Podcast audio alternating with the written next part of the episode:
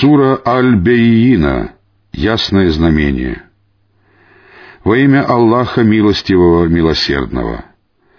Неуверовавшие люди Писания и многобожники не расстались с неверием, пока к ним не явилось ясное знамение.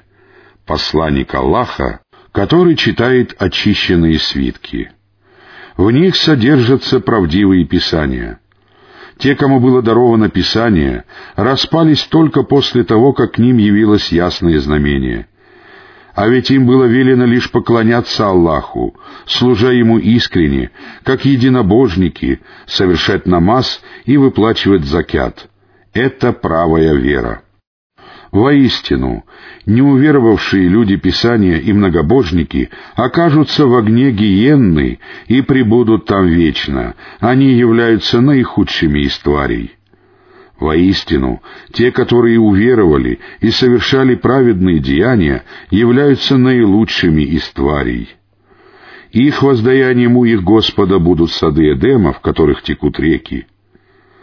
Они пребудут в них вечно — Аллах доволен ими, и они довольны им. Это уготовано для тех, кто боится своего Господа.